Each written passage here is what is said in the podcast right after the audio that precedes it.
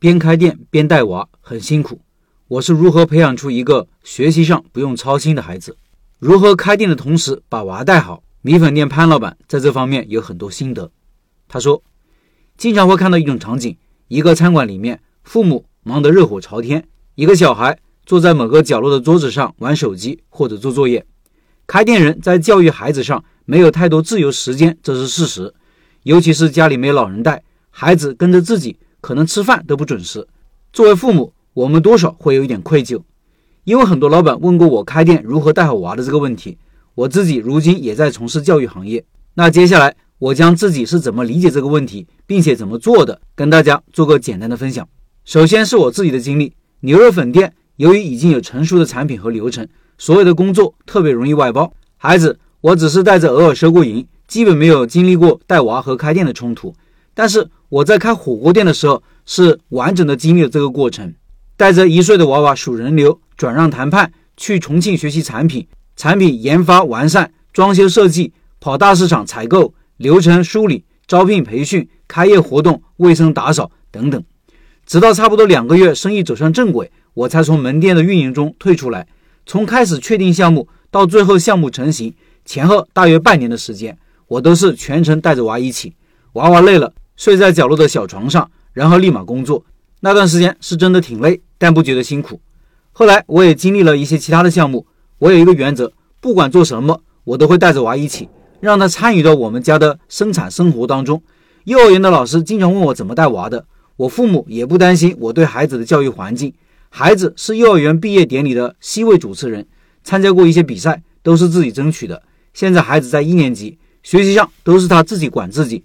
主动解决学习上遇到的问题，学习也很轻松。我不存在陪孩子做作业的问题。接下来分析为什么像我这样做，孩子成长会不错的原因。首先，开店人拥有丰富的教育资源，我们不必对孩子愧疚。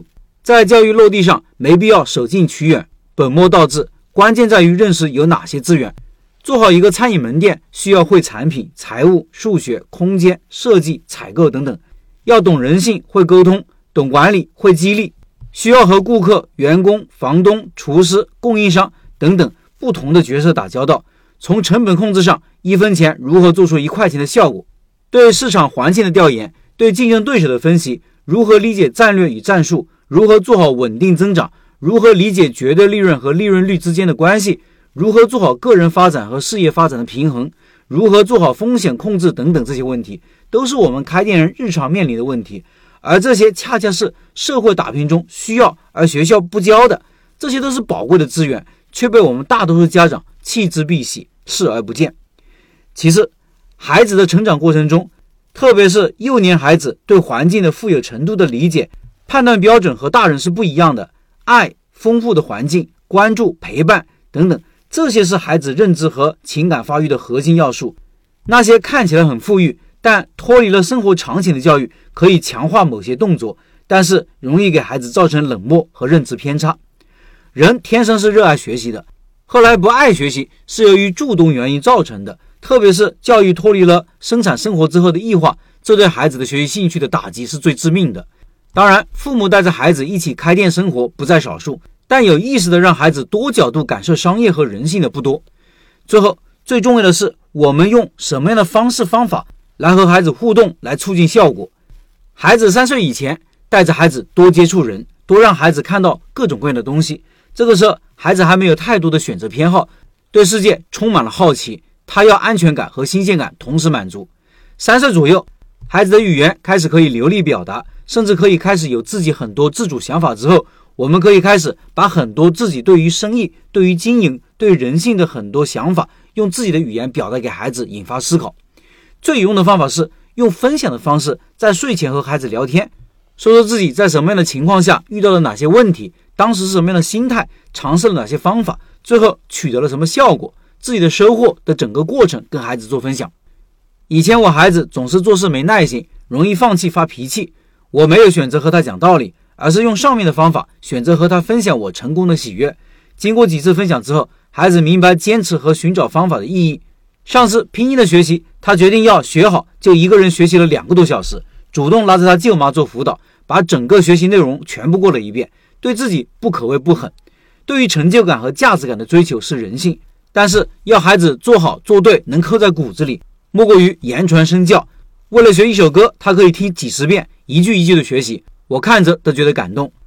同样的，我们也可以用这个方法反过来问孩子，遇到事情之后处理问题的态度、方法和心情等等，并发表自己对于孩子进步的喜悦之情。如果有更好的方法和建议，作为父母，我们尽量不要用“但是”两个字，我们可以用这样的句式。我上次看到过一个很好的方法，可以分享给你，感兴趣吗？孩子上小学之后，一定会面临的问题就是为什么要上学呀？为什么要测试？为什么要做作业？为什么要学数学？为什么要学语文？等等。有些小孩可能也不会问这些问题，但作为父母，我们有必要为孩子解释这些问题。我们家因为是零基础入学，识字量很少，而要进了学校的一号班级子弟班，所以孩子在前期明显落后于其他同学。正好赶上他回贵州老家。又整整落下了七天的课，孩子回家跟我说：“妈妈，我觉得自己是班上最跟不上的那一个。”作为一个母亲，听到孩子这样的话，我肯定很难受。但我很快冷静了下来。我是这样解决问题的：第一，抱着孩子，告诉他我和他都需要接受事实，并和孩子分析了造成这个现象的客观原因，同时用启发式提问引导孩子想办法解决。第二，发信息告诉老师具体情况，安抚老师不要着急。我害怕老师给孩子造成额外的压力。第三，我开始用每天接送孩子上下学的时间，跟孩子探讨数学到底是在学什么，语文和语言的概念差别，拼音的本质是工具等等这些问题。当孩子明白了数学的研究对象超级丰富，可以把公交车上的上下乘客、停车场车辆出入等现实问题和加减法相联系起来的时候，他说他知道怎么学数学了。神奇的是，第二天孩子的计算测试就做到了九十九分。之前还是六七十分，主动做作业、写字、拼音、背诵、理解等等所有的东西，好像不需要我督促，孩子也能一点点的越做越好。现在他的水平已经处于中上了，碰到提升难度的测试，表现就更加突出了。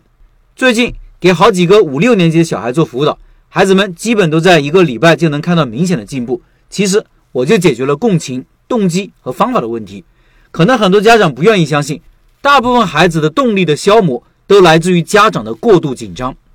讲了这么多，主要是希望各位开店的老板能够明白，不管我们是要开好店，还是要带好娃，我们都需要知其所以然，并且用孩子能够接受的方式，让孩子知其所以然。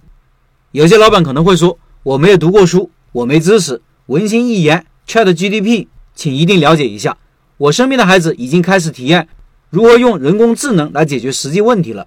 作为家长，作为一名创业者。你有没有充分利用好人工智能工具，为自己的生产力做贡献呢？以上是潘老板的分享。最后，一月份的拜师学艺项目是米粉，潘老板的米粉店今年逆势增长，营业额从四五千到现在的七八千，很厉害。感兴趣老板扫码进入交流群，音频简介里摇摇码。